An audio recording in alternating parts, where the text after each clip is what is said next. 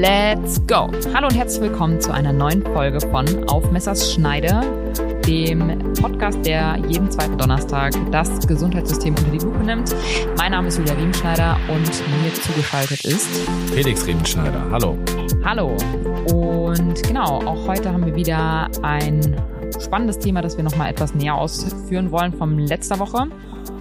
Und zwar geht es heute nochmal um den Sozialdienst im Krankenhaus. Wir haben eine Expertenrunde und ähm, genau werden heute mal wieder ein kleines virtuelles Interview führen, wo wir euch gerne mitnehmen und vielleicht noch ein paar offen gebliebene Fragen auch erläutern können. Aber davor wollen wir noch einmal auf eine vorherige Folge blicken und haben da nochmal eine kleine Ergänzung von einem lieben Zuhörer zugeschickt bekommen. Genau, also ich würde sagen, es ist keine Expertenrunde, Julia, sondern wir haben eine Expertin und uns. eine, die sich gut auskennt und uns zwei, die das versuchen einigermaßen zu moderieren. Aber wie du bereits gesagt hast, äh, müssen wir noch mal kurz ähm, über die Folge mit der Legalisierung vom Cannabis sprechen.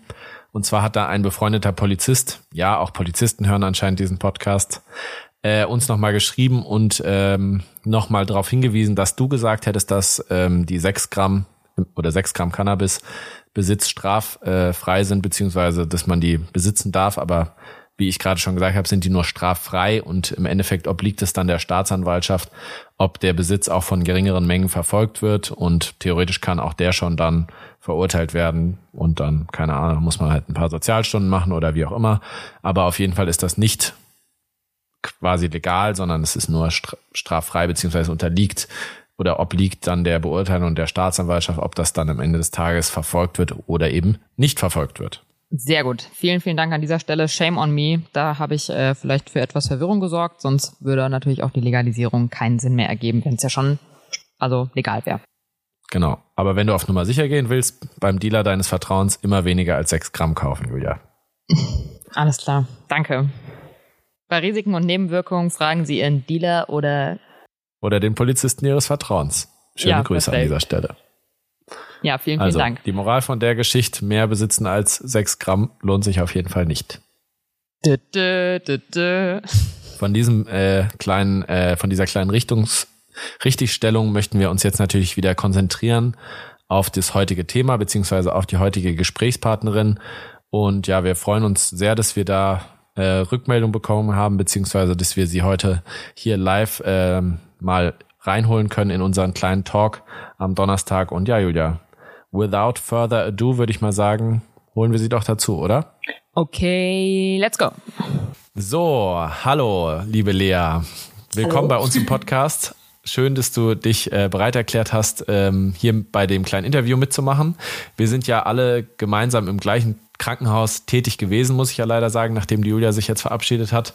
Und finden das auf jeden Fall super, dass du hier nochmal ein paar Eindrücke beziehungsweise ein paar Background-Informationen äh, geben kannst zu dem ganzen Thema Sozialdienst. Ähm, und wir haben dir vorab ja ein paar Fragen zugeschickt, damit du dich auch ein bisschen vorbereiten kannst. Und ich denke, wir fangen einfach mal ganz klassisch an, Julia, oder? Genau, und zwar wollten wir gerne einfach erstmal vorab wissen, ähm, wo genau arbeitest du denn bei uns im Krankenhaus und vor allem, wie bist du zu diesem Beruf gekommen? Das haben wir letztes Mal ja schon festgestellt, da gibt es äh, verschiedene Wege, die, glaube ich, letztendlich ans Ziel führen, aber wir wollen natürlich auch wissen, wie es bei dir gelaufen ist. Genau, hi, ich freue mich dabei zu sein. Ähm, ich habe äh, soziale Arbeit studiert im Bachelor und arbeite jetzt seit knapp zwei Jahren äh, im Sozialdienst in der Pflegeberatung. Das ist ja bei uns am Haus in Sozialarbeiter und Pflegeberatung unterteilt. Ähm, Was ich ganz spannend finde, aber du hast, hast du immer in dem Bereich gearbeitet eigentlich oder ihr vertretet euch ja häufig auch, glaube ich, gegenseitig, weil ich meine, wir hätten auch schon mal telefoniert, wenn es gerade darum ging, dass man auch einen Platz findet für so eine geriatrische Anschlussheilbehandlung. Ähm, wie läuft das eigentlich? Also kann man sich das dann aussuchen, in welchen Bereich man geht oder spezialisiert man sich da schon irgendwie in die Richtung? Also tatsächlich ähm, bei uns im Sozialdienst, ähm, dadurch, dass ich soziale Arbeit studiert habe, wäre eigentlich der typische Weg gewesen, dass ich zu den Sozialarbeitern gehe und dann ähm, beispielsweise Anschlussheilbehandlungen organisiere, sozialrechtliche Beratung mache und so weiter. Ähm, tatsächlich war allerdings eine Stelle ausgeschrieben in der Pflegeberatung. Das habe ich so jetzt tatsächlich gar nicht aktiv irgendwie gesehen oder mich jetzt aktiv auf die Pflegeberatung beworben. Aber ähm, mit noch einer anderen Kollegin, die die Orthopädie betreut, sind wir zusammen die einzigen Sozialarbeiterinnen, also die wirklich soziale Arbeit studiert ah, haben. Ah, okay. Die meisten, die in der Pflegeberatung arbeiten, ähm, kommen auch aus der Pflege. Also die haben entweder pflegerische Berufe gelernt oder ähm, Pflege studiert zum Teil ja, doch. Ähm, und die haben dann halt das pflegerische ähm, Vorwissen und wir beide haben quasi ähm, ja das Learning by Doing gelernt. Ne? Also die haben dann, das ist eigentlich auch so gedacht, dass Menschen, die aus der Pflege halt kommen, logischerweise auch mit den Diagnosen und auch mit den ganzen pflegerischen Bedarfen, die sich dadurch dann ergeben, sich einfach gut auskennen. Und wir sind aber so eingearbeitet worden, dass wir eben auch einen Überblick haben und wir sind in der Tandembetreuung immer pro Station zuständig. Das heißt, ein Sozialarbeiter und eine Pflegeberatung betreut dann eine Station. Und deswegen ist es auch schon vorgekommen, dass wir uns genau in der Vertretung beispielsweise schon mal hatten, weil ich auch die Orthopädie in Vertretung für die Kollegin betreue. Ähm, ah ja. Genau. Ja. Und vielleicht kannst du einmal ganz kurz nochmal sagen, was fällt jetzt alles unter Pflegeberatung? Also womit setzt du dich so täglich auseinander? Also das, ähm, das meiste sind ähm, Hilfsmittel, die wir für zu Hause organisieren. Das geht von Rollator über Toilettenstuhl, Pflegebett, ähm, Badewannenlifter und so weiter. Ähm, dann kümmern wir uns äh, prinzipiell um die häusliche Versorgung. Das heißt, wir organisieren zum Beispiel äh, Pflegedienste, die vorbeikommen, bei der Grundpflege unterstützen, die ähm, eine Wundversorgung machen, Medikamente geben, Insulin spritzen und so weiter. Ähm, wir organisieren aber auch ambulante Palliativteams, also gerade für PatientInnen mit einer onkologischen Erkrankung, die dann eine Schmerzeinstellung zu Hause machen, Symptome kontrollieren. Ähm, wir vermitteln in Kurzzeitpflege und generell Pflegeheime. Wir ähm, organisieren aber auch Verlegungen in Hospize, ähm, und wir organisieren akut geriatrische Weiterbehandlung, also die Verlegung in ein anderes Krankenhaus als quasi Reha-Form für ältere Patientinnen. Genau. Also ah. alles, was eigentlich so mit Pflege zu tun hat und die Sozialarbeiter organisieren dann Anschlussheilbehandlung, also diese typischen Rehas, die man kennt, ähm, beraten zu sozialrechtlichen Fragen, Rente, Arbeitslosengeld, Obdach, ähm, Wohnungsangelegenheiten, genau. Und auch Unterbringung, also zum Beispiel Vermittlung in Obdachlosenunterkünfte. Das ist jede Menge, würde ich sagen. Das hatte ich ehrlich gesagt so gar nicht auf dem Schirm. Also mit den ja. ein oder anderen Aufgaben betrauen wir euch ja wirklich tagtäglich, aber auch gerade diese Hospizplätze und so, da habe hab ich bis jetzt wenig Berührungspunkte gehabt, aber stelle ich mir schon auch äh, schwierig vor. Ja, kommt natürlich auf die Stationen drauf an. Also es ist natürlich an, in manchen Stationen gefragter als jetzt in anderen. Gerade so hämatologisch-onkologische Stationen, da ist die Verlegung in Hospiz schon eher mal häufiger oder auch auf der Palliativstation. Ähm, genau, aber im Schnitt hat jeder so um die vier, fünf Stationen, bisschen mehr, bisschen weniger. Und dann deckt man eigentlich so im Arbeitsalltag nahezu alles ab. Also von einer klassischen häuslichen Versorgung auf einer Unfallstation, also auf einer unfallchirurgischen Station, die ich zum Beispiel auch betreue, bis hin zu ja, Hospizvermittlung auf einer Herma-Onko-Station. Genau. Vielleicht noch eine ganz kurze Frage. Wie lange machst du das jetzt schon? Im Januar zwei Jahre. Ja, im Januar bin ich zwei Jahre da. Und wie, wie ist da bei euch so, vielleicht einfach nur mal so als Hintergrundinformation auch die Einarbeitung, weil das ist ja so Plug and Play ist man ja wahrscheinlich nicht von Anfang an, sondern man muss ja auch ein bisschen sich da erstmal reinfuchsen. Ja, voll. Also ist schwer zu sagen, in, also es gibt, natürlich gibt es Einarbeitungspläne, klar, aber es ist viel Learning by Doing. Ähm, am Anfang ist es eigentlich immer so, dass ähm, die neuen Mitarbeitenden dann einfach erstmal observieren, sich das angucken, zu Besprechungen dazugehen, gucken, wie wir dokumentieren. Bei uns ist ja genauso wie bei euch auch Dokumentation das A und O, weil die vom medizinischen Dienst angeguckt werden, weil das einfach unsere Absicherung ist, um zu wissen, was haben wir jetzt mit den Angehörigen, mit den Patienten, mit den Ärztinnen und so weiter alles besprochen. Und das wird dann in der Regel erstmal für ein paar Wochen sich angeschaut bis man dann vielleicht mal fallweise von den Anforderungen was rauszieht, das dann bearbeitet. Und ich würde mal sagen, nach vielleicht so einem halben Jahr könnte die Einarbeitung abgeschlossen sein, je nachdem, wie fit man sich auch fühlt.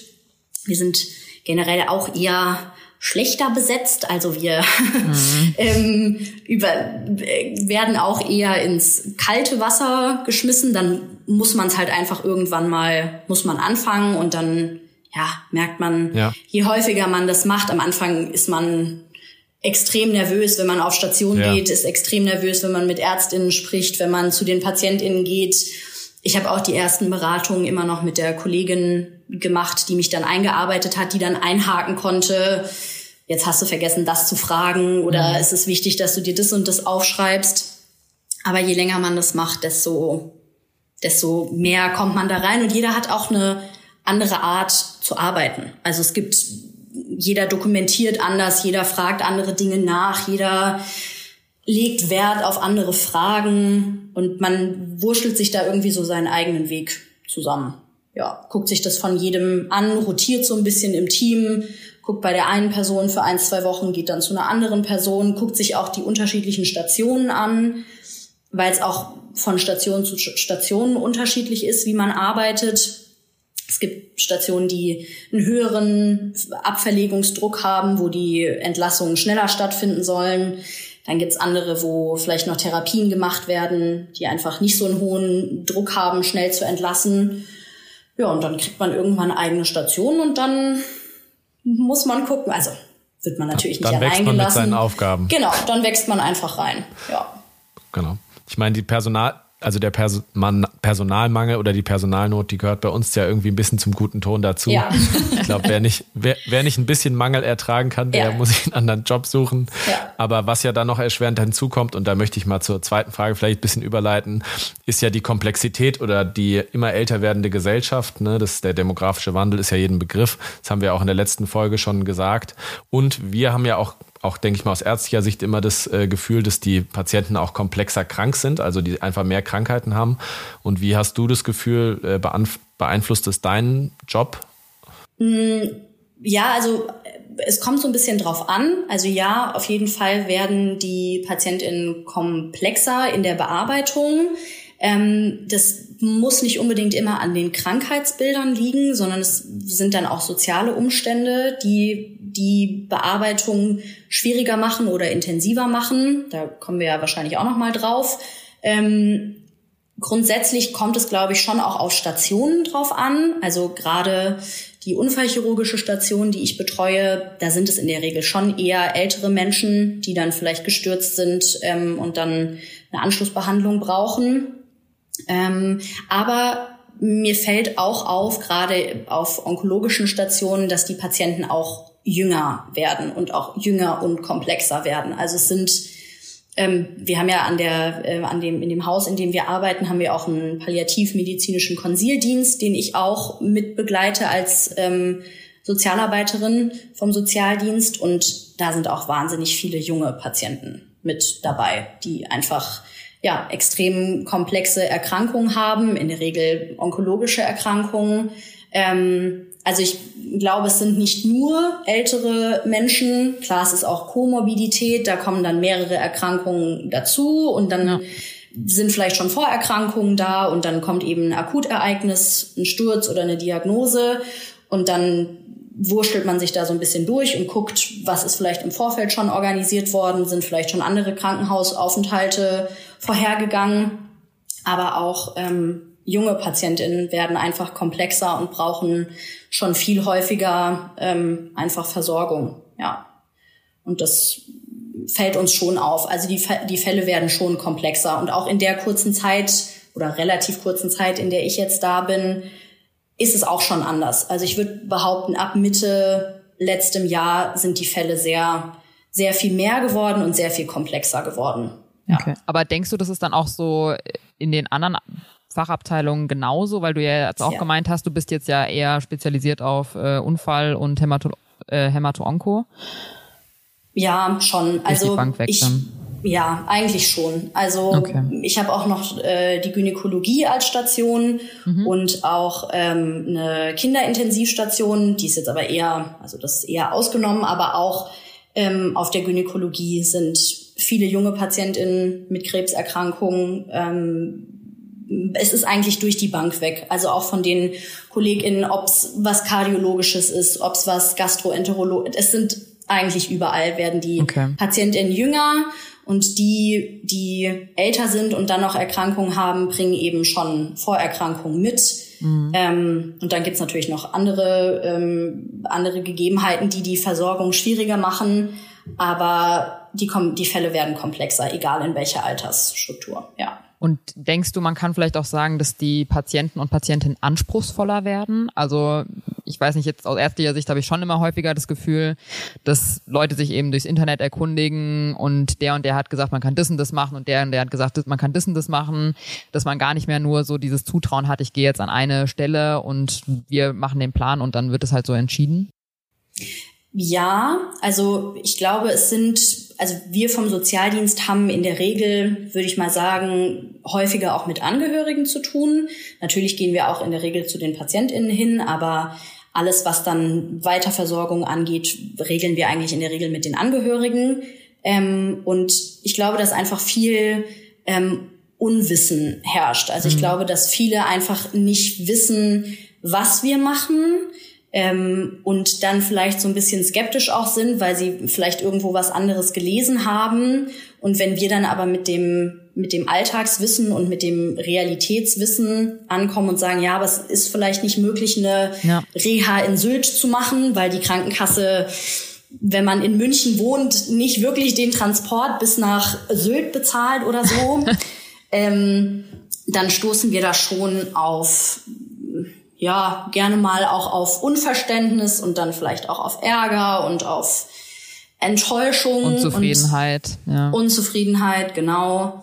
Ähm, und ja, es ist, da muss man sich so ein bisschen ein dickes Fell irgendwie an. Ich meine, wem erzähle ich das? Ja, ähm, ja. Da muss man sich so ein bisschen einfach, das muss so ein bisschen irgendwie an einem abperlen. Also klar, es gibt Gespräche, die bleiben einem mehr in Erinnerung und dann regt man sich wirklich auch auf, weil die Leute einfach wirklich unverschämt sind. Ähm, aber in der Regel gehört das einfach dazu. Ich versuche mir dann immer zu sagen, dass die Menschen halt in Extremsituationen sind. Ich weiß ja. nicht, wie, wie ich ja. reagieren würde, wenn ich eine schlimme Diagnose bekommen habe oder wenn mein Partner, meine Mutter, meine Kinder, wie auch immer, eine schlimme Diagnose bekommen. Das muss man sich einfach, ja, das muss so ein bisschen an einem abperlen. Ist nicht immer leicht, aber ja, das ich versuche dann immer, ich versuche dann die Sozialarbeiterin in mir irgendwie ein bisschen rauszukitzeln und dann, ja, ich verstehe sie und ich kann das nachvollziehen, aber und dann so ein bisschen. Ich glaube, das ist auch was, wo wir eine große Schnittmenge haben. Das bei, wir müssen ja alle sehr gute Kommunikatoren ja. oder Kommunikatorinnen sein. Ja. Einfach die Kommunikation mit dem Patienten aufklären, wie du gesagt hast. Das ist einfach das A und O, um auch Missverständnisse zu vermeiden. Ne? Dinge klar ansprechen, dabei noch halbwegs empathisch sein. Ja, auf jeden Fall. Ja, also mir hilft es auch total, mit Kolleginnen darüber zu sprechen. Ähm, ich, manchmal legt man den Hörer auf und dann stöhnt man mal kurz und dann regt man sich mal kurz auf und dann kann man das der Person gegenüber erzählen und dann ist es auch wieder okay. Also ja, dann ist es glaub, weggeatmet. Genau, dann ist es weggeatmet und wenn man dann die Tür zuschließt, dann kann man hoffentlich das auch hinter sich lassen. Aber ich würde schon sagen, dass das auch zu mit den größten Schwierigkeiten in unserem Beruf oder in meinem Beruf gehört. Irgendeiner ist irgendwie immer der Depp und wir sind halt, wir sind halt so, dass die letzte, die letzte Station, die man passiert, bevor man aus dem Krankenhaus rausgeht. Vielleicht ist man ja. auch schon frustriert, weil einem der Kontakt mit den Ärztinnen nicht gefallen hat. Die Bettnachbarin ist nervig. Ähm, man hat total viele Dinge, die irgendwie organisiert werden müssen und dann kommt auch noch jemand vom Sozialdienst und sagt einem, nee, aber es kann jetzt leider nicht die Einrichtung werden, die sie gern hätten. Ja. Und dann, ja, kriegt man das halt ab, aber das muss man, muss man irgendwie, muss man mit klarkommen. Und es geht auch in der Regel gut. Ja. Ja, das ist, glaube ich, auch so das, was ja Felix und äh, ich letztes Jahr, letztes Jahr genau, letztes Mal in der Folge schon gesagt hatten, ähm, dass wir auch glauben, jetzt wie du es uns einmal geschildert hast, dass äh, ihr da viel mehr abbekommt und halt viel, viel mehr Arbeit im Hintergrund leisten müsst, als man sich so vorstellen kann und dann das dann letztendlich das finale Lob, das uns dann manchmal erlangt, so danke, dass Sie das möglich gemacht haben, das äh, gilt definitiv nicht uns, sondern eigentlich ähm, euch im Hintergrund, die ja wirklich, wie wir eben schon gehört haben, einiges regeln müssen, bevor dann der oder diejenige auch wieder nach Hause kann oder weiterziehen kann. Ja, ja, das war sehr schön zu hören. Vielen Dank. Dafür ist es, ist es wahr. Ja. Das ist ja genau einer der Gründe, warum wir diesen Podcast hier machen, weil wir halt auch mal Leuten wie euch dann äh, eine Stimme geben wollen, weil man kann es halt, wie gesagt, gar nicht hoch genug äh, bewerten, wie viel Arbeit ihr uns auch abnehmt mit dem, was ihr tut und wie wichtig ihr seid. Und äh, trotz, und ihr habt ja auch einfach, das ist ja auch nachgewiesen, eine hohe psychische Belastung mit dem, was ihr da macht. Also ich hatte mal äh, nachgelesen, auch in der Recherche für die Folge, dass ihr einen super hohen, äh, eine super hohe Rate auch für Burnout und sowas habt. Also das, äh, da seid ihr, glaube ich, auf Platz drei oder so von den ganzen Berufen. Ne, das ist einfach eine Riesenbelastung, wenn man dann in so Ausnahmesituationen oder ich könnte mir auch gut vorstellen, gerade Patienten, äh, die dann noch bei euch irgendwas fordern oder so, die dann auch vielleicht mal noch den Tick unverschämter sind als beim Arzt oder Ärztin, weil sie halt sagen, ja, da versuche ich mich zusammenzureißen, aber mhm. hier lasse ich jetzt mal meinen Frust richtig raus. Ja. Ja, es ist, es ist, es macht einen Unterschied. Ähm, Ärztinnen strahlen halt einfach auch eine andere eine andere Autorität aus, ist ja auch logisch, klar. Also man natürlich kann ich jetzt keine, ich kann keine Diagnosen stellen, ich kann kein kein medizinisches Wissen jetzt irgendwie ähm, zum Besten geben. Auch da werden wir sehr häufig gefragt, ja, wie geht's denn meinen Angehörigen? Was bedeutet das jetzt? Da muss ich auch immer an die Ärztinnen verweisen, weil ich das da könnte ich einfach nur was Falsches sagen. Ähm, ja. Aber es ist schon so, dass gerade wenn, also ich versuche immer die Gespräche, die ich mit Angehörigen oder auch mit den PatientInnen selbst führe, versuche ich immer mit so einem ja, Satz zu beginnen, hat man schon mal von ärztlicher Seite aus mit ihnen gesprochen, was mhm. so ansteht. Und dann, naja, ist in der, in der Regel wird gesagt, nee. 50-50. ähm, 50-50, genau. Und manchmal weiß ich dann auch, dass das sehr wohl stattgefunden hat. Und dann kristallisiert sich das auch so raus, klar. Ähm, aber es ist schon so, dass wir viel abfangen und auch viel versuchen zu vermitteln weil das natürlich auch, wenn sich dann die Angehörigen über Ärztinnen beschweren, das möchte ich natürlich auch nicht einfach so stehen lassen, weil man sich in der Regel ja auch immer gut mit den Ärztinnen versteht. Und ich mhm. weiß auch, dass die auch unter einem gewissen Druck stehen, wenn es so ein großes Haus ist und wenn so viel versorgt werden muss, dann weiß ich auch, dass die auch einfach ihre Arbeit machen müssen und dann irgendwann die PatientInnen auch nach Hause müssen. Und dann versuche ich das so ein bisschen aus auszuschleichen und zu sagen, ja, dann spreche ich noch mal mit den Ärztinnen und dann melde ich mich noch mal und probieren Sie es doch unter der Telefonnummer und so weiter. Ähm, aber ja, es ist so ein ja. Vermitteln und so einen guten Eindruck versuchen zu hinterlassen und wir sagen immer, wo sozial draufsteht, ist auch sozial drin und dann, ja, ist, ist ja auch okay. Es sind zwei verschiedene, zwei verschiedene Paar Schuhe und zwei verschiedene Berufsgruppen und ja. In der Regel geht ja auch alles immer gut und manche Patienten sind halt auch einfach speziell. Definitiv. Man kann, man kann glaube ich, nie alle glücklich machen, Nein. egal in welchem Beruf man tätig ja. ist. Ja, auf jeden Fall. Also. Gut, ähm, du hast ja eben schon mal angeschnitten, dass es ja auch multifaktoriell schwierig sein kann, letztendlich die Entlassung für einen Patienten zu gestalten. Ähm, wir hatten letztes Mal in der Folge ja auch aufgestellt, die Hypothese, dass es unter Umständen auch daran liegen könnte, dass ja immer mehr Leute letztendlich alleinlebend sind und dass ja die Anzahl von den Single-Haushalten auch signifikant gestiegen ist in den letzten 50 Jahren. Kannst du da irgendwie eine Belastung oder Mehrarbeit in deinem Job auch feststellen? Also sprich, könnte mir vorstellen, dass es natürlich schwieriger ist, dann Dinge für zu Hause zu organisieren, wenn keiner den Wohnungsschlüssel hat oder sowas mhm. in der Hinsicht. Ähm, ja, auch da kommt es wieder so ein bisschen auf, ähm, auf das Alter an. Also in der Regel sind ähm, PatientInnen, die alleinlebend sind und jung sind, ähm, haben in der Regel ein besseres oder ein gefestigteres, strukturierteres soziales Umfeld. Also vielleicht gibt's dann Partnerinnen, Partner, die was abnehmen können, die aber jetzt nicht in dem Haushalt selbst leben. Vielleicht gibt's noch Eltern, vielleicht gibt's Freunde, Familie. Ähm, also man kriegt da eigentlich in der Regel bei jungen PatientInnen schon immer einen Ansprechpartner dann an die Hand.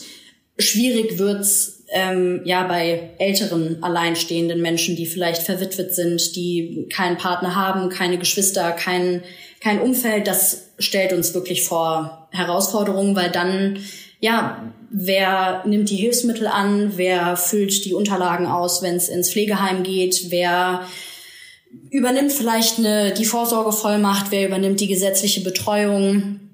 Wo ähm, knüpft man an, ne? Das ist dann wahrscheinlich genau, auch wo, ein bisschen schwierig, ja. Wo fängt man überhaupt an? Haben die älteren PatientInnen überhaupt ein Telefon, dass man die vielleicht nochmal erreichen kann? Ähm, muss ich jedes Mal auf Station, um halt mit der Person zu sprechen?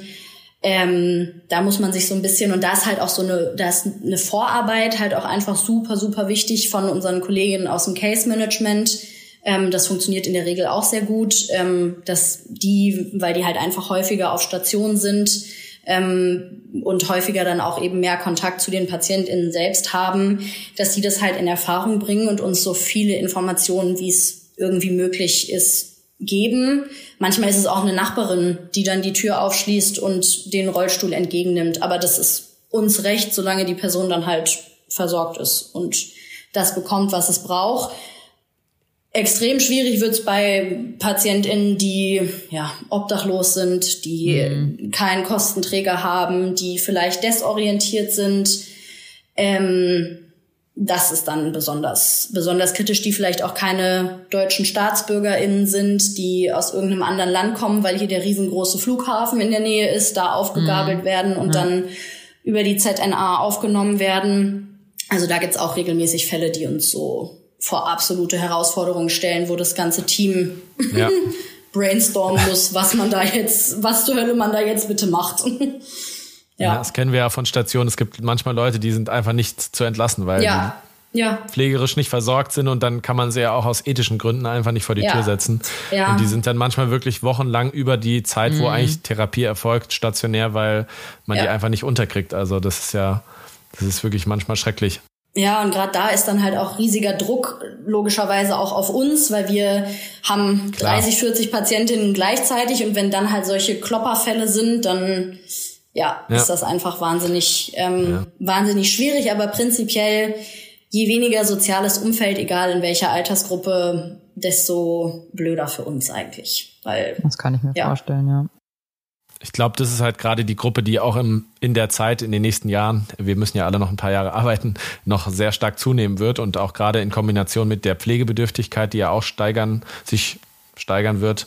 Ne, wenn wir die Statistik angucken, wird das, glaube ich, nochmal deutlich komplexer werden. Ja. ja deswegen, also ich versuche ja auch immer bei Visite morgens äh, jeden Patienten fast, den ich noch nicht kenne, eine der ersten Fragen ist immer, ja, wisst, wie sind Sie eigentlich zu Hause versorgt?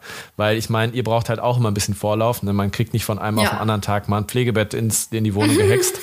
Oder irgend, ja, ist ja so. Also, ja. weil dann ne, man darf sich dann nicht, blöd gesagt, nicht zu sehr nur auf die Therapie konzentrieren, sondern muss halt immer das Bigger Picture so ein bisschen im Auge behalten. Und wie gesagt, ich, äh, manche denken immer, ich bin total forsch und möchte die Leute direkt entlassen. Mhm. Aber ich weiß halt einfach, dass sonst die Leute sitzen dann manchmal drei, vier, fünf Tage und eine Woche äh, umsonst im Krankenhaus, weil die nicht nach Hause können. Ja. Und dann irgendwo ja dann auch ein Bett blockieren, was man ja auch brauchen könnte für einen anderen Patienten. Total, ja. Und das ist auch, das ist auch für uns mega frustrierend. Also gerade dann, wenn, wenn auch Dritte einfach eingeschaltet werden müssen, Krankenkassen, ähm, Sozialämter, die sind auch einfach massig unterbesetzt oder einfach auch, man, ich blicke auch nicht durch, wie die Strukturen in den Krankenkassen sind. Dann ist da am einen Tag telefoniert man mit dem einen Sachbearbeiter und am anderen Tag mit dem anderen und wir müssen uns dann da auch irgendwie durchwursteln, weil wir noch auf irgendeinen Kosten, auf irgendeine Kostenzusage warten und wissen aber im Hintergrund, die PatientInnen müssen entlassen werden, weil das Betten sind, die anders genutzt werden könnten und so weiter. Also das, ja, ist einfach für uns ja. ein, ja, auch für uns einfach unbefriedigend, wenn dann solche ja, wenn es einfach, wenn die Versorgungsstrukturen nicht klar sind und wenn wir uns auch irgendwie versuchen, man muss das dann erstmal von vorne aufarbeiten und das kostet einfach wahnsinnig viel Zeit, ja. Und am Ende des Tages stehen wir halt dann auch alle wieder unter einem gewissen ökonomischen Druck. Extrem, ja. Den, den uns dann aber der, oder so wird's ja gesagt, zumindestens mit der Krankenhausreform nächstes Jahr der äh, Kollege Lauterbach ein bisschen nehmen möchte äh, und da ja die Entökonomisierung von dem ganzen System ein bisschen äh, anpreist. Und ich weiß nicht, inwiefern euch das oder inwiefern ihr überhaupt was mitbekommen habt von der Krankenhausreform oder wie, inwiefern ihr da involviert seid, aber denkst du, das wird überhaupt, also das ist was realistisch gesehen überhaupt was verändern wird bei der Entökonomisierung oder wird es wahrscheinlich weitergehen wie bisher? Also ich glaube, den Gedanken, ich glaube, man muss sich von dem Gedanken verabschieden, dass Krankenhäuser entökonomisiert werden. Ich glaube, das ist, das ist leider in Anführungszeichen einfach so. Es ist zwar blöd, es so zu sagen, aber auch Krankenhäuser müssen sich lohnen.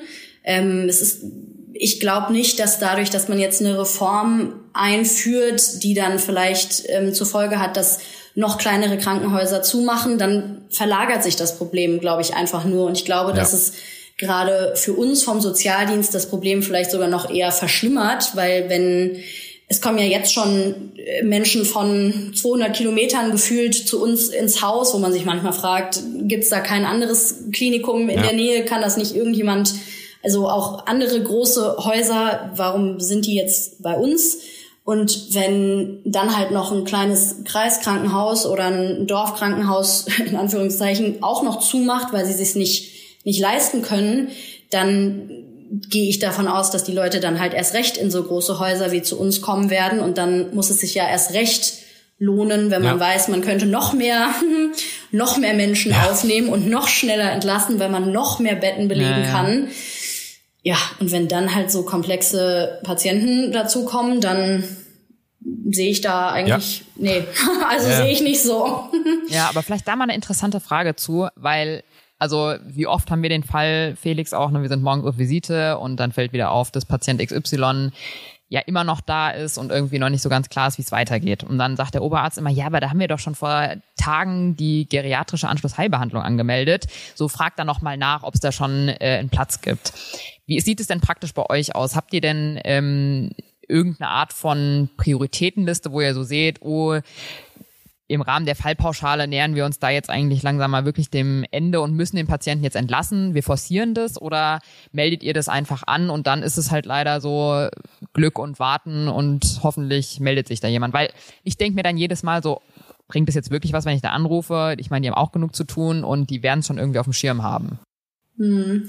Also in der Regel ist da natürlich wie bei allem, wenn wir rechtzeitig eingeschaltet werden, egal ob durchs Case Management oder durch die Ärztinnen, dann haben wir natürlich auch eine gewisse Vorlaufzeit und können das natürlich besser organisieren. Es ist immer schöner, unter weniger Druck zu arbeiten und zu wissen, okay, vielleicht, vielleicht habe ich jetzt noch zwei, drei, also es ist jetzt, es, der Fall ich, es wird jetzt, er explodiert jetzt nicht, wenn ich, wenn ich da jetzt noch ein, zwei Tage mehr Zeit habe, auf eine Antwort zu warten. Da sind wir wieder bei dem Thema, wenn Dritte eingeschaltet werden, sind wir einfach davon abhängig, wie ja. die dritte Institution dann halt einfach arbeitet.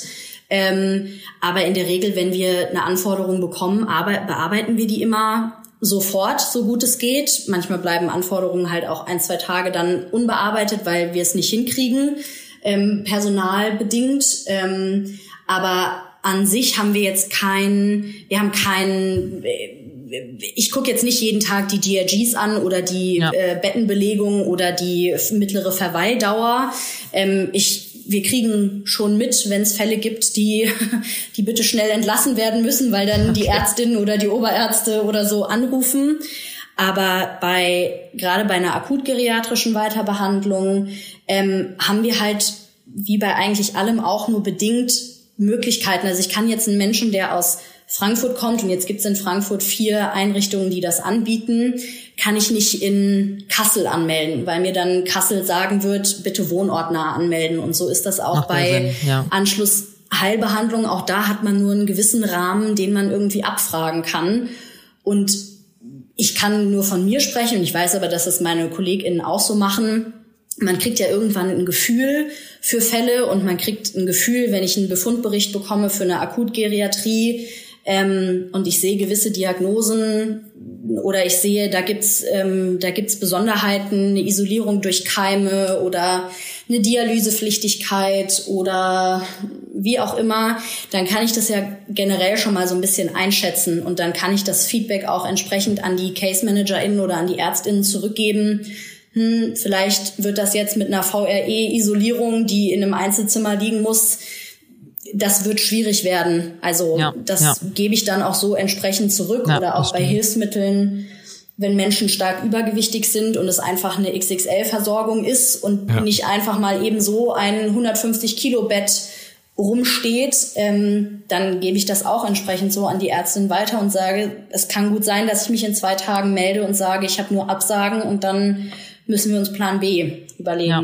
Also das, da kriegt man so ein Gefühl für. Und dann ist es halt der richtige Weg, das so entsprechend zu kommunizieren, weil ich möchte keinen keinen wütenden Oberarzt am Telefon haben, der mir sagt, bitte, bitte schmeißen Sie jetzt sofort ja. die Patienten raus. ja, nee, ja. das äh, will, glaube ich, keiner immer von uns. ja. Aber, Aber es äh, zeugt ja häufig auch noch von der eigenen Überforderung. Definitiv. Des oder, oder der Oberärzte. Planlosigkeit das, auch einfach. Ja, ne? Ich glaube, wir haben halt häufig einfach, wir wollen halt immer natürlich schnell die Patienten und Patientinnen weiterbringen oder natürlich auch äh, die Wünsche möglich machen. Das in der Regel will ja auch jeder wieder heim. Aber ja, häufig fehlt uns da auch irgendwo ein bisschen die Vorstellungskraft, was möglich ist und äh, wie schnell das vor allem geht. Ne? Ja. Also ich möchte uns jetzt nicht automatisch den schwarzen Peter zuschieben, aber ich glaube wirklich, die Hauptprobleme, die bei zwischen unseren zwei Berufsgruppen entstehen, ist eine aufgrund von der fehlenden Weitsicht von ärztlichem Personal häufig, die sich, Safe, ja. die sich die Gedanken nicht machen.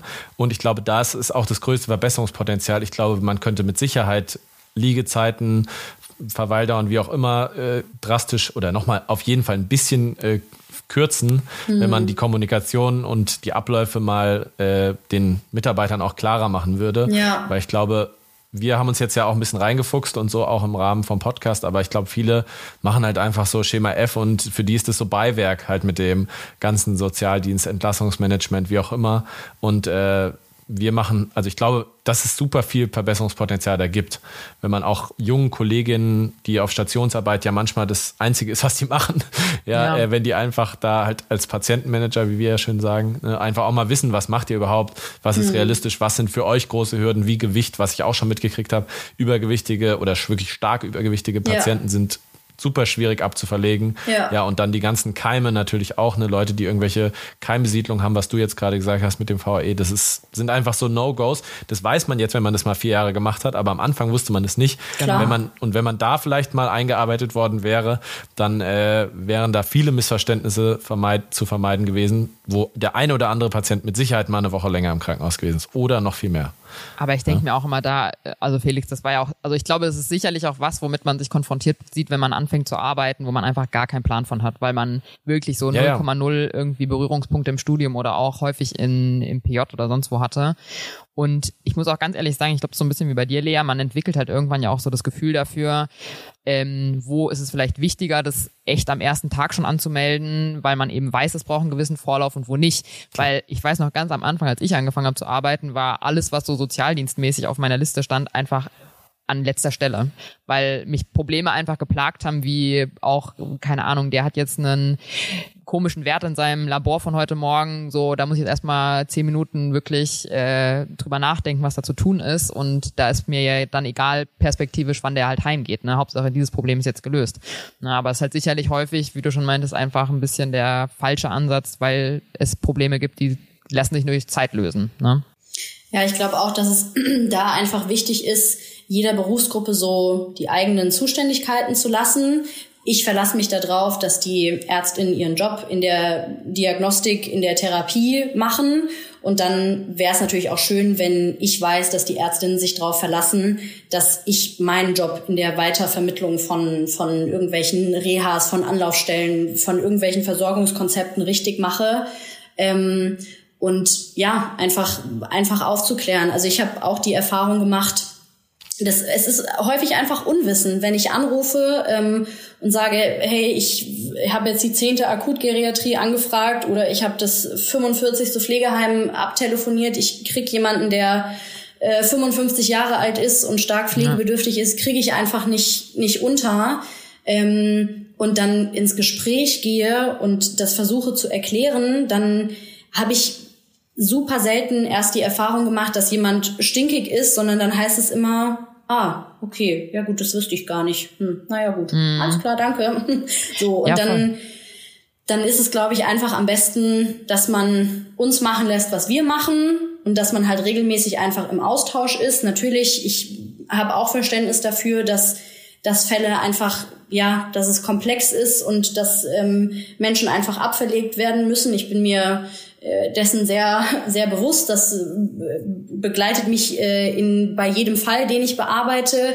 Aber ich krieg halt auch auf Deutsch gesagt die Krise, wenn ich sehe, die Patienten sind vier Wochen da und morgen soll entlassen werden, aber bitte ja, ja. mit dreimal am Tag Pflegedienst ja. und keine Ist Ahnung so. was und dann unrealistisch, ja. Oh, da geht bei uns auch ein ein Stöhnen durch die durch die Reihen, weil das wenn dann eine Anforderung mittags um 14 Uhr kommt, am besten am ja. Freitag um 14 Uhr und Montag kriege ich dann den ersten Anruf, ja, Patient geht jetzt in einer Viertelstunde. Genau. Dann bin ich so, was? Welcher Patient? Ich habe die Anforderungen nicht mal aus dem System rausgeholt. Ja. Ähm, ja, also einfach, ja, einfach Bewusstsein schaffen und rechtzeitig uns uns anfordern. Klar, es geht natürlich auch das andere Extrem ähm, auf so Stationen, die kein Case Management haben, wie jetzt zum Beispiel Helmer Onco.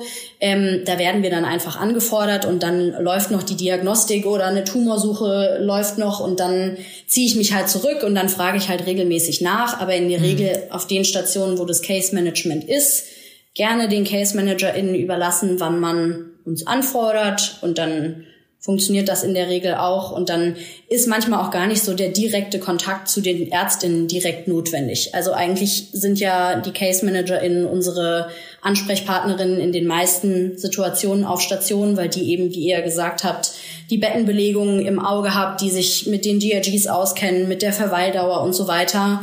Und in der Regel kriege ich, wenn es gut läuft, auch alle Informationen von denen. Klar, wenn ich jetzt besondere medizinische Fragen habe, dann Klar. wende ich mich natürlich an die Ärztin, logisch.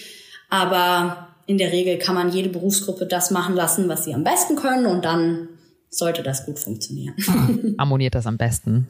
Ja. Sehr cool. Das hat ja eigentlich dann auch schon so ein bisschen auf die Frage abgezielt, die wir uns noch aufgeschrieben hatten. Ähm, vielleicht nochmal so die Kombination aus dem Ganzen. Hast du denn selber manchmal den Eindruck, irgendwie überfordert zu sein noch? Ich meine, zwei Jahre Berufserfahrung ist jetzt ja auch noch nicht so die Supermenge. Oder merkst du auch, dass es auch bei euch Fachkräftemangel gibt, dass das manchmal auch, dass du an deine körperlichen Grenzen kommst? Ja, voll. Also ich ähm, dadurch, dass ich jetzt, das ist mein erster, also ich habe studiert und bin direkt in den in den Job. Ich bin 24, also ich habe einfach auch noch nicht riesengroße Berufserfahrung. Ähm, ich habe schon das Gefühl, dass, durch, dass ich durch das Learning by Doing viel gelernt habe. Trotzdem gibt's noch tausend Dinge, die ich noch lernen könnte und ich könnte bestimmt noch besser, wenn ich ähm, wenn ich noch länger da, da bin, kann ich bestimmt Fälle, dann weiß ich, an welche Einrichtung ich mich in dem Fall zu wenden habe und dann eigne ich mir bestimmt noch mehr Wissen an. Das mache ich jeden Tag. Ähm, aber ich komme schon auch teilweise an, an meine Grenzen. Also es ist jetzt, ähm, es ist bei uns viel krankheitsbedingter Ausfall, auch langzeitkrank. Ähm, ich glaube, es ist eine Mischung einfach aus der Anzahl an PatientInnen, aus dem Druck, ähm, aus einfach auch dem negativen Feedback, was wir bekommen. Also es kommt sehr, sehr selten vor, dass Leute nochmal anrufen und sagen, oh, das war aber super nett, ich fand das total mhm. schön mit Ihnen ähm, und vielen Dank, dass Sie uns so geholfen haben. Es ist eigentlich eher das Gegenteil. Und ähm, ich habe jetzt vor kurzem auch ähm, Stationen abgeben müssen, einfach weil die Anzahl an PatientInnen nicht mehr möglich war, das zu stemmen, weil dann ja auch gleichzeitig wieder die Bearbeitung drunter leidet. Dann bleiben sie ja. wieder länger da, dann steigt der Druck, weil die Ärztinnen sagen, die müssen abverlegt werden. Und dann häufen wir Überstunden an. Ähm, und ja, also es ist schon, ja. es begleitet uns, glaube ich, würde ich mal behaupten, jeden Tag, dass wir auch auf dem Zahnfleisch gehen. Ja. Ja, das ist halt dann schnell wieder dieser Teufelskreisfaktor, ja. der dann eintritt, weil man halt sowieso schon knapp immer besetzt ist. Ja. Und dann ist es so, ja gut, wenn jemand langzeitkrank ist, wird nicht direkt deswegen eine Stelle frei. Nee. Ist halt einfach nicht da und man muss halt die ganze Zeit kompensieren, kompensieren. Dann ist Herbst, es werden zwei, drei Leute krank und ja. schnell sitzt du da und kannst, weiß nicht mehr, wo oben und unten ist, weil du ja. irgendwie zwei, drei Arbeitsplätze gleichzeitig bedienst. Mehr schlecht als recht.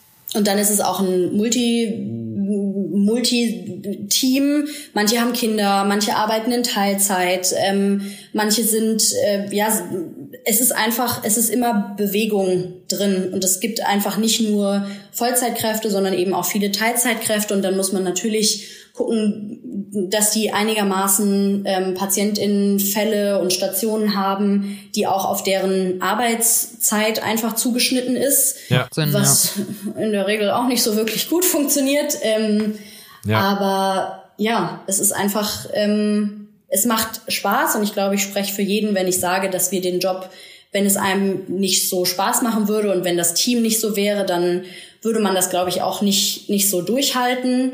Ähm, aber es ist schon einfach sehr, sehr anstrengend und ähm, sehr fordernd einfach auch. Und ja.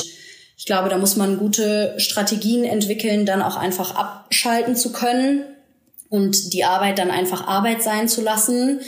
Aber ja, es sind halt auch einfach Menschen, mit denen man da zu tun hat und es sind Schicksale, mit wem sage ich das? Ja, und es sind halt ja, auch Schicksale, mit denen man zu tun hat und manche Fälle gehen einem näher und manche weniger nah. Ähm, ja. Es ist nicht selbstverständlich. Ja. ja. Bei dem Thema finde ich, ist es halt auch mal so, ich meine, was wir auch schon gesagt haben, ist die Wertschätzung halt einfach. Ne? Wir, wir kriegen dann häufig noch ein Dankeschön und mhm. irgendwie eine Packung Mercis oder ja. keine Ahnung, mal eine Flasche Wein oder irgendwas geschenkt. Aber das fällt ja bei euch, oder so stelle ich es mir zumindest vor, einfach komplett weg. Das heißt, ihr seht dann einfach nur, irgendwann der Patient ist äh, entlassen und es hat alles geklappt. Und ihr könnt ihr seid ja eigentlich, wenn dann nur die Buhmänner oder Buhfrauen, genau. äh, weil dann irgendwas gefehlt hat oder irgendwas nicht gepasst hat oder musstet was absagen. Auch mega undankbar, wenn ihr einfach ja. sagt, ja, wir hatten schon Platz in der äh, Gary und dann hat's da gebrannt oder so. Ja. Und dann müssen wir wieder absa absagen. Ja. Sehr prominentes ja Beispiel, einfach, ja. Ja, das ist ja dann einfach nur, un also das stelle ich mir halt super belastend vor. Also, weil bei euch das ja, ihr könnt euch ja nur gegenseitig irgendwie ein High Five geben oder wir können dir jetzt hier ein digitales High Five geben. aber sonst, äh, weiß ich nicht, oder? Also sehe ich das falsch?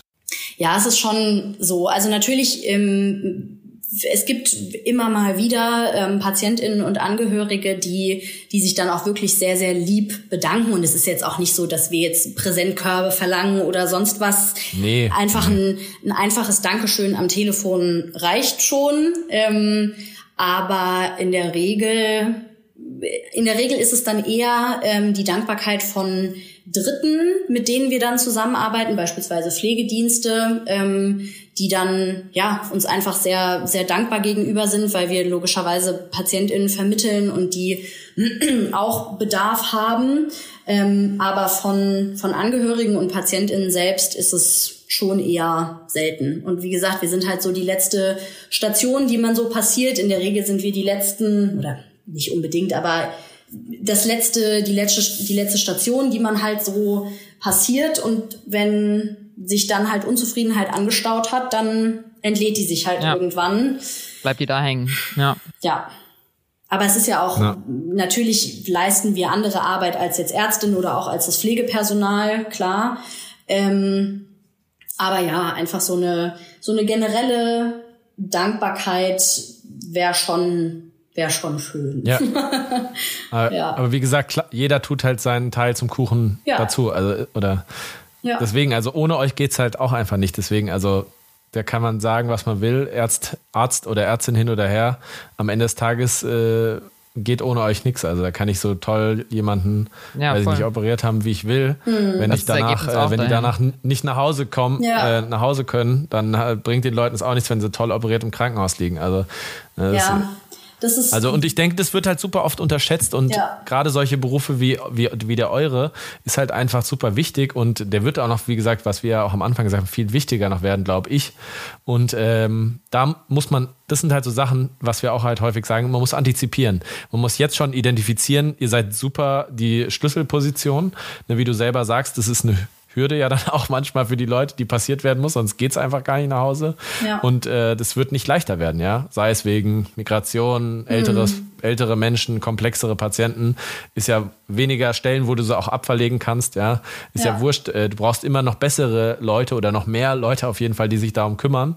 Ne? Und dann, wie gesagt, ohne euch geht nichts. Und deswegen bin ich super dankbar, dass es euch gibt. Und ja, also auch das, es klingt immer so witzig, aber also auch bei uns auf Station die Case Managerin, ne, die hatten wir auch gefragt, ob sie mitmachen. Wir wollten es jetzt leider nicht, aber schöne Grüße an der Stelle. Mhm.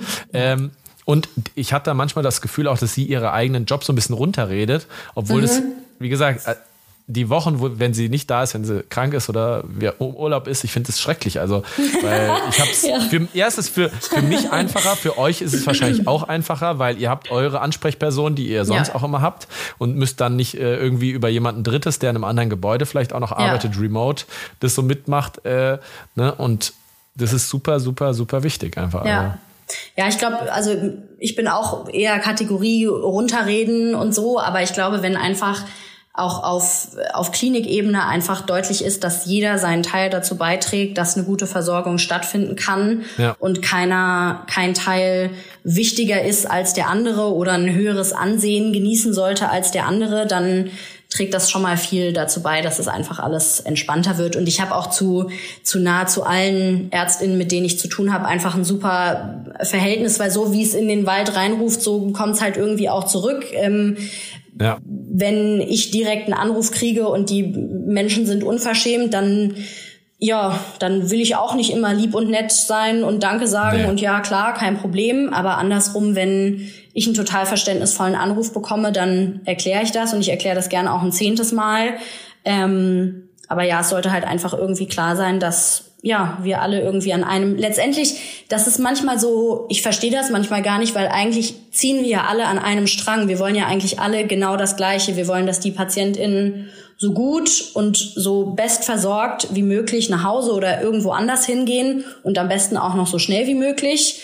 Ähm, und dann hat man aber manchmal so das Gefühl, dass einem dann so der schwarze Peter zugeschoben wird, man würde nicht schnell genug irgendwie was, was machen und das stimmt nicht. Ja, das ist auf gar keinen Fall der so. Fall. Ich glaube, da ja. hast du schon einen ganz wichtigen Punkt auch angesprochen. Ich denke, das ist wirklich das Problem, was man auch gerade hat, wenn man äh, noch relativ am Anfang auch manchmal steht von seinem Beruf als äh, Arzt oder Ärztin, dass man diese Arbeit nicht nachvollziehen kann, die er da macht und äh, dass man wirklich einfach nur denkt, so, ja, warum hat die denn jetzt ja nicht schon wieder nicht angerufen? So, das kann mhm. nicht sein, dass er immer noch keinen Platz hat. Ja.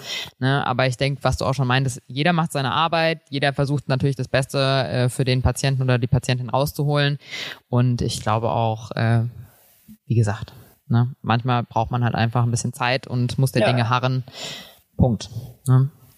Aber hättest ja. du denn vielleicht noch ähm, Verbesserungsvorschläge an uns, an Dinge, die dir aufgefallen sind, was man vielleicht ändern könnte?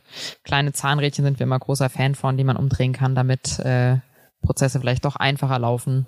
Mhm. Also ich glaube generell Kommunikation, jetzt noch nicht mal wertschätzende Kommunikation im Sinne, dass man einfach sich bewusst ist, wer was leistet, aber einfach ja eine generelle Kommunikation und ein Wissen darüber, ähm, was in gewissen Fällen notwendig ist, ähm, rechtzeitige Einschaltungen von uns, ähm, zu wissen, was wir was wir leisten, ähm, zu wissen, dass das notwendig ist und einfach sich ja auch sich vielleicht mal so ein bisschen selbst zu hinterfragen, gibt's was was ich selbst, also weil das manchmal gibt's ja so Fälle, wo man, die sind nicht nur schwierig in der Weiterversorgung, sondern die sind auch schwierig in der Kommunikation mit der Station oder mit den Ärztinnen. Und dann versuche ich immer so ein bisschen zu hinterfragen, okay, hätte ich vielleicht eine andere, eine andere Art und Weise der Kommunikation wählen können? Hätte ich vielleicht von vornherein ehrlicher sein oder äh, keine Ahnung, offener sein sollen? Hätte ich vielleicht, wenn man auch nie man weiß natürlich auch nie so recht oder ich weiß nie so recht, wie viel wollen jetzt die Ärztinnen auch wissen davon, weil natürlich auf Stationen alles andere gefühlt wichtig ist. Man hat tausend Briefe, die man zu schreiben hat, man hat Visiten, man hat Konsile, man hat die Pflege, die was will, dann stolpert der nächste Patient rein, will was wissen, die Angehörigen rufen an und so weiter. Deswegen versuche ich mich selbst auch immer zu hinterfragen ähm, und ja, einfach so ein bisschen zu reflektieren und sich einfach so ein bisschen auf den anderen einzulassen. Und dann funktioniert das, glaube ich, auch in der, also in den meisten Fällen. Es gibt mehr positive ähm, Erfahrungen, die ich mit Ärztinnen gemacht habe, als negative. Ja. Das ist schon mal schön zu hören, auf jeden Fall. Gibt es denn was von eurer Seite, was ihr sagen würdet, was in der Kommunikation mit uns besser gemacht werden könnte? Ja, ich finde, also ich glaube, was, was ich äh, oder was mich am meisten äh, stört oder was, also einmal das auch von unserer Perspektive aus, das häufig so ein bisschen runtergeredet wird. Also das äh, finde ich, wenn man, wenn man schon das von Mitarbeitern oder Kolleginnen und Kollegen halt nur so Larifari irgendwie mal hört, dann hat man ja auch kein Gefühl für euch als Abteilung oder für euch als Bereich im, in einem Krankenhaus. Also gerade wenn man sagt, okay, am Anfang, wenn man anfängt, irgendwo zu arbeiten, sollte sowas, finde ich, einfach klar kommuniziert werden, wie wichtig es ist, äh, warum das auch wichtig ist, ne? weil, wie gesagt, man kann das an super vielen Fällen, die man selber erlebt hat, sehen, wie es, wie, wie schlecht es laufen kann, wenn wir nicht zusammenarbeiten oder wenn wir gar nichts äh, machen oder aneinander vorbeiarbeiten, noch viel besser. Ja, und äh, deswegen, ne, das, das einfach ja, so wie, keine Ahnung, dass man sich mal gegenseitig vorstellt oder so. Mhm. Ich musste, ich hatte am Anfang noch so einen Laufzettel gekriegt, wo ich mich, da waren wir ja noch Tochtergesellschaft äh, der Uniklinik, da muss man sich so vorstellen bei ein paar Leuten. Ich finde so, ja, dass man, weißt du, wir sehen uns ja heute auch das erste Mal am Ende ja. des Tages, ne? Also, ja. ne, das ist ja, obwohl man ja indirekt dann viel miteinander zu tun hat, ne, dass man einfach auch sich kennenlernt, das, das macht ja was aus, ne? Eine persönliche Wertschätzung Voll, entsteht ja. ja. auch dadurch, dass man weiß, äh, wen man vor sich hat. Ne? Weil zum Beispiel, keine Ahnung, äh, Julia, das kannst du jetzt vielleicht auch noch bestätigen. Unser Vater hat immer gesagt, es ist immer schön, wenn man, jeder hört gern seinen eigenen Namen. Ne? Also das heißt, die Wertschätzung entsteht schon allein dadurch, dass man ein persönliches Verhältnis aufbaut. Ja. Ne? Also zum Beispiel versuche ich bei jeder Bettenschieber, wie auch immer, Pflegekraft äh, auf Station immer die mit, wenn ich jemand Guten Morgen sage, auch den Namen dazu zu sagen. Mhm. Das finde ich, das macht was aus und so ist es ja Voll. auch. Ne? Also ich glaube, was besser, äh, was, was mich am meisten stört, ist, aber ich denke, das ist auch eher ein Problem auf der ärztlichen Seite, dass man euch einfach nicht kennt zum Teil. Mhm. Also, aber ich ne, glaube, ja. super selten erst kennenlernt, so im Prozess und mhm. und dann meistens bei den blöden Fällen. Ja. Genau, und ja, ganz ehrlich, man macht eine Einarbeitung fürs Computerprogramm und für jeden anderen äh, Krams ja. und da dann würde es jetzt nicht stören, wenn ihr einmal im Monat die Leute schult hier mhm. äh, oder alle zwei Monate oder einmal im Quartal, dass Assistenten wissen so, ach ja, guck mal, die gibt's, ne, die kümmert ja. sich um das und voll interessant oder ist auch vielleicht dann langweilig für den einen oder anderen, aber dass man einfach die Tür so ein bisschen aufmacht, so hier, das so, ne, das, mhm. es gibt uns und wir sind aus dem und dem Grund wichtig und ja. ihr könnt das und das aber machen, das und das ist nicht möglich, ja. Genau, ich muss auch ganz ehrlich sagen, ich, also das finde ich auch mega wichtig und dass man vielleicht, gerade wenn äh, Leute neu anfangen, dass man halt wirklich sagt, hier ist eine Liste, guck mal, wenn es um den und den Bereich geht, dann ist der und der zuständig, weil ich weiß nicht, ich habe bestimmt ein Jahr gebraucht, um einfach zu checken, dass nicht, also dass Sozialdienst nicht ein Topf ist, wo sich einfach jeder um alles kümmert, sondern dass es wirklich halt Zuständigkeiten gibt für die ein oder andere Angelegenheit. Das habe ich wirklich sehr, sehr lange nicht verstanden. Also ja, muss ich ganz ehrlich sagen, oder wenn man rotiert ist auch so. Ja, ne? das ist auch bei aber, uns, aber an dem Haus, an dem wir arbeiten, auch einfach eine Besonderheit. Also ich kannte das so vorher auch noch nicht, ähm, dass es in so einer Tandem-Betreuung ist. Also ich kenne mhm. das von anderen ähm, Studierenden, die das Gleiche nach Ende des Studiums gemacht haben wie ich, dass sie auch alles machen. Also sie machen Pflegeberatung und Sozialarbeiter, ah, okay. alles zusammen. Ähm, ja, also das und das kommt auch immer noch vor und das ist auch vollkommen vollkommen in Ordnung. Wie häufig rufe ich ja. auf Station an und dann sehe ich in der Visite den Arzt und dann bin ich froh, dass ich weiß, wer es ist und dann rufe ich an und dann heißt es, nee, der ist jetzt schon wieder weg und dann ist es wieder jemand ja. anderes, aber das ist ja auch okay und andersrum kriege ich mindestens einmal am Tag eine Frage, Frage zu einer AHB und dann sage ich, äh, ist die Kollegin, ich verbinde weiter. So, ja. ja. Voll okay. Aber wenn man dann halt nicht genervt ist auf der anderen Seite, das wäre dann schön, weil Klar. wenn ich ja, jedes ja. Mal genervt wäre, wenn man verwechselt, dass ich nicht von den Sozialarbeitern bin, wäre nicht gut. So. Ja, definitiv. Ich glaube, da gibt's halt auch immer wieder viele Leute im Krankenhaus, die sind halt eher chronisch abgefuckt und manche wenig, weniger.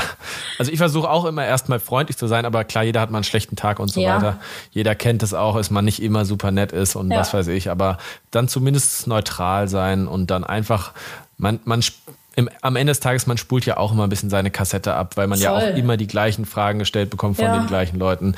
Und dann kann man es auch einfach neutral rüberbringen. Ich finde zum Beispiel auch super wichtig, am Ende von einem Gespräch immer noch zu fragen, ja, gibt's noch, also mit Patienten zum Beispiel auch, gibt es noch eine Frage? Mhm. Ich will doch gar nicht, dass sie eine Frage stellen, aber ich will zumindest die Möglichkeit, ja, aber das ist eine Form auch der Wertschätzung wieder für den Gegenüber, wenn man diese, dieses kommunikative Tor aufmacht, und da treten die meisten ja gar nicht durch, weil sie dann eher überfordert sind, dann gar nicht wissen, ach, ich wusste gar nicht, dass ich noch eine Frage stellen kann. Mhm. Egal. So, du mach einfach die Tür auf, sei einfach freundlich, zumindest ja. vordergründig. Ob du es ernst meinst oder nicht, ist egal. Das mhm. checken die meisten ja eh nicht, aber ja. das ist einfach eine Frage der Wertschätzung auch wieder. Ne? Ja. Gut. Ähm, ich weiß nicht, Julia, hast du noch äh, dem Interview was hinzuzufügen? Sonst würde ich äh, hier unserem Interviewpartner oder unserer Interviewpartnerin das letzte Wort lassen. Nee, also vielen, vielen Dank auf jeden Fall fürs Mitmachen, Lea. Das äh, glaube ich, nochmal ein großartiger Einblick jetzt gewesen in euren Beruf, eure Zuständigkeiten. Und ich denke, wir konnten dann doch vielleicht an der einen oder anderen Stelle noch ein bisschen Klarheit schaffen. Ja, vielen Dank. Ich hoffe, ich habe nichts vergessen, was meine Kolleginnen mir gesagt haben und ich krieg nicht im Nachhinein einen auf den Deckel.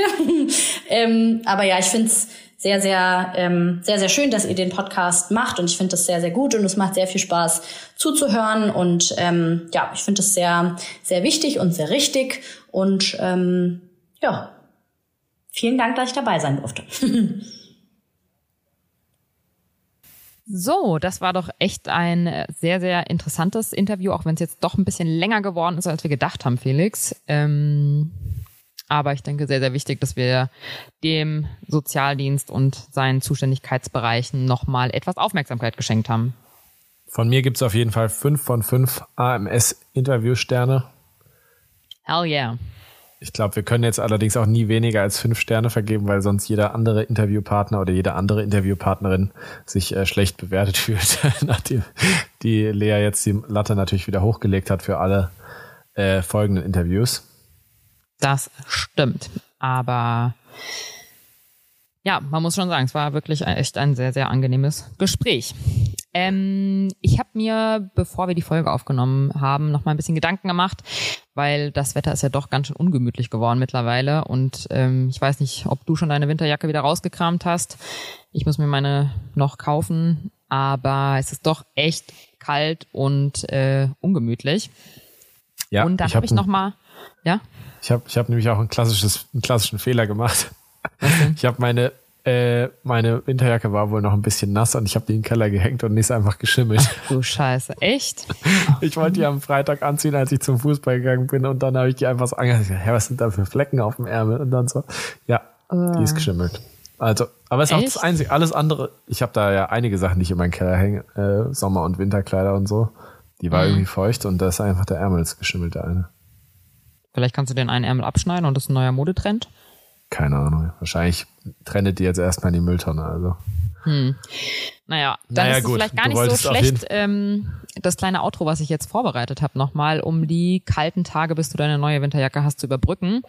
Und zwar wollte ich nochmal anknüpfen an die AMS-Tipps, die wir gegeben haben im HR-Interview und nochmal näher darauf eingehen, wie man sich vielleicht gesund ernähren kann, um dann doch der Erkältungszeit ein bisschen vorzubeugen. Und, da bin ich gespannt. Ähm, genau, letztendlich geht's hier um die Vitamine D, C und Zink, die vor allem unser Immunsystem stärken können, die unsere Abwehrzellen unterstützen und auf verschiedenen biochemischen Wegen dazu beitragen, dass man einer Erkältung vorbeugt oder dass die Erkältung dann doch nicht so lange andauert. Und dann habe ich mir überlegt, so, okay, wo findet man denn diese Vitamine? Und wollte jetzt mit dir ein kleines Quiz daraus machen. Ja, da bin ich mal gespannt. Are ich habe ja ready? vorher schon gesagt, ich hoffe, dass ich mich nicht blamiere. Okay, also ich fange einfach mal an mit Vitamin D. Ne? Vitamin D hat man schon häufiger gehört, soll man nehmen, soll man nicht nehmen, äh, wenn es Winter ist. Letztendlich das Problem dahinter ist ja immer, uns fehlt einfach die Sonne, um dieses Vitamin gänzlich synthetisieren zu können. Und äh, deswegen schmeißen ja viele letztendlich Vitamin D-Präparate ein, um den Tagesbedarf zu decken. Der liegt ähm, bei 20 Mikrogramm für Erwachsene pro Tag ungefähr. Das sind äh, 800 internationale Einheiten. Ähm, genau. Aber jetzt ist natürlich die Frage, gibt es auch Lebensmittel, mit denen man äh, Vitamin D aufnehmen kann? Und da habe ich eine Top 3 vorbereitet pro 100 Gramm von diesen Lebensmitteln, welche letztendlich viel Vitamin D beinhalten. Jetzt Frage an dich, Felix. Kennst du Lebensmittel, tierische Produkte, aber auch pflanzlich, die Vitamin D in unserem Essen ja zu unserer Versorgung beitragen können? Ja, also ich hätte jetzt ja auch einfach mal ganz klassisch auf die tierischen Produkte gesetzt, mhm. ohne dass ich an der Stelle wahrscheinlich groß ins Detail gehen kann. Also ich okay. weiß, dass es fettlö ein fest, fettlösliches äh, Vitamin ist, mhm. aber es auf jeden Fall eine Rolle spielt, auch wenn man substituieren will. Mhm. Ähm, aber boah, wo, in welchem Teil vom Tier jetzt am meisten Vitamin D ist? Welches Tier vielleicht Was? erstmal ist noch wichtig. Also Platz eins wird tatsächlich von einer Tiergruppe äh, repräsentiert, die du ja. auch häufiger isst. Schon mal gesehen hast. Schon mal gesehen auch wahrscheinlich, ja. Ja, ich sag ja, ich versuche ja hier auch, äh, ich esse ja jetzt nicht so viel Fleisch oder, also ich esse mhm. schon gern Fleisch, aber jetzt auch nicht übermäßig. Äh, dann tippe ich jetzt einfach mal auf die Rinder. Falsch. Platz 1 wird repräsentiert durch Fische und zwar besonders ah, fettige Fische. Fische. wie zum Beispiel ah, Heringe, Scheiße. Aal oh, oder auch so fettiger blöd, Lachs. ja. Kein Problem, Felix. Das passiert in besten Ärzten. Ähm, kleines Beispiel dafür. Also wie gesagt, 20 Mikrogramm am Tag sollte man äh, zu sich nehmen. Ähm, in 100 Gramm Hering sind 25 Mikrogramm zum Beispiel enthalten. Also wenn man 100 Gramm Hering am Tag isst, ist es natürlich top im Winter, hat man seinen ganzen Tagesbedarf gedeckt. Naja. Da muss ich auch nochmal sagen, mhm. das war misleading von deiner Seite, weil ich habe 100% Kniefisch zu Hause. Nie. Nicht mal Fischstäbchen. Wenn ich Fischstäbchen kaufe, sind das so vegane Fischstäbchen. Ah, okay. Oder, also ich esse, ja, wir gut, haben nie, also, also, Lachs oder sowas, nie, nie. An Weihnachten okay. vielleicht mal, aber sonst. Kein Problem. Aber es gibt auch andere Lebensmittel, wo es noch drin steckt. Das ist so auf jeden Fall Platz zwei. Was könnte es da noch geben? Hast du noch eine Idee oder soll ich es gleich auflösen? Milchprodukte. Falsch. Eier. Ein Ei enthält 2,9 Mikrogramm zum Beispiel. Also auch da wird es wahrscheinlich ein bisschen schwierig, äh, seinen gesamten Tagesbedarf über Eier zu decken. Und an Platz drei ist nochmal eine Alternative sonst für Vegetarier oder Veganer. Ähm, die Pilze sind sonst die Lebensmittel, die tatsächlich auch noch Vitamin D enthalten. Ja. Dabei Führer die äh, Steinpilze mit 3,1 Mikrogramm. Also auch das ist ein sehr teures Unterfangen. Deswegen ist es tatsächlich doch eher gang und gäbe im äh, Winter doch zu Vitamin D ähm, Präparaten zu greifen. Nehme ich zum jetzt Beispiel auch. Jetzt hattest du mich Tag. aber nicht, nicht äh, mhm. antworten lassen, deswegen. Ich hätte das ich mit weiß, den Pilzen ja das, gewusst. Das hättest du gewusst, vor allem Steinpilze, dass die so krass genau. viel Vitamin Deswegen habe ich auch immer getrocknete ja. Steinpilze da. Da ist tatsächlich aber auch wichtig, habe ich herausgefunden, dass die äh, natürlich UVB-Strahlen ausgesetzt werden, äh, also dass die UVB-Strahlen ausgesetzt sein mussten während ihrer Züchtung, weil sonst haben die auch kein Vitamin D. Okay. Ich weiß aber ehrlich gesagt, Pilzzucht ist nicht so mein äh, Steckenpferd. Gut, kannst ja bei den anderen Vitaminen nur besser werden. Ich denke auch, Felix. Wir gehen gleich mal zu Vitamin C über. Ähm, ist generell, glaube ich, äh, eher vielen vielleicht auch bekannt, dass das häufig natürlich in Obst- und Gemüsesorten vorkommt. Der tägliche Vitamin C-Bedarf liegt ungefähr bei 100 Milligramm pro Tag bei erwachsenen Menschen. Jetzt wieder Frage an dich. Welche ähm, Obst- oder Gemüsesorten haben denn ganz besonders viel Vitamin C? Also ich weiß, dass es auf jeden Fall nicht die Zitrusprodukte, dass nicht die Sehr Zitrusfrüchte am, auf Platz Sehr eins gut. sind. Das, das weiß ich. Und es ist was, was mit dem man nicht rechnet auch. Das, also was, mhm. was ziemlich Vitamin C haltig ist. Und jetzt, äh, wie gesagt, das, ich finde es schrecklich, weil ich nicht darauf vorbereitet bin. Und es ist ja schon eine gewisse Form der Exposition meines nicht vorhandenen Wissens. Ähm, deswegen sage ich jetzt mal aus dem Bauch heraus, es ist der Kohl. Kohl. Mm. Kohl ist nicht schlecht, glaube ich. Kohl ist gut. Kohl bewegt sich tatsächlich bei mir auf Platz Nummer drei. Ähm, bei den Gemüsesorten ist eigentlich gleich auf Rosenkohl mit Brokkoli oder auch Paprika, aber rote Paprika ganz wichtig. Ja. Die haben im Schnitt 100 bis 120 Milligramm äh, auf 100 Gramm. Ähm, also da hast du ziemlich richtig gelegen. Platz eins und zwei hat man schon mal gehört, wäre ich auch nicht drauf gekommen. Äh, eins wird vertreten von der Acerola-Kirsche. Ah, ähm, ja, das habe ich auch schon mal gehört. Die sind richtige Vitamin C-Bomben mit 1700 Milligramm pro 100 Gramm oder auch die Hagebutte mit 1250 ah, Milligramm. Ah, Hagebutte, ja. Ja, ja das habe ich bestimmt schon das eine oder andere Mal in irgendeiner Instagram-Story wegge weggewischt.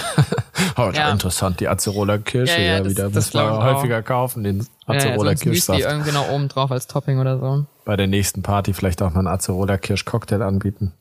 Die ist ja gar nicht mehr so weit weg, ne? Anyway. So. Ähm, aber hier bei Vitamin C noch mein, mein kleiner äh, Hinweis, habe ich letztes Jahr für mich entdeckt, ist Grünkohl. Grünkohl 100 Gramm decken genau deinen 100 Milligramm Tagesbedarf. Und ich habe eine richtig interessante Zubereitungsart letzten Winter kennengelernt. Hast du schon mal was von Grünkohlchips gehört? Ja, tatsächlich. Ja. Ist ja. super einfach zu machen, habe ich gestern tatsächlich wieder gemacht. Ne? Da kann man Grünkohl einfach mit ein bisschen Öl und Gewürzen im Backofen äh, knusprig an rösten und das schmeckt super lecker und anscheinend ist es eine richtige Vitamin C-Bombe. By the yeah. way. So, jetzt kommen wir zu unserem letzten ähm, Immunbooster, nämlich Zink.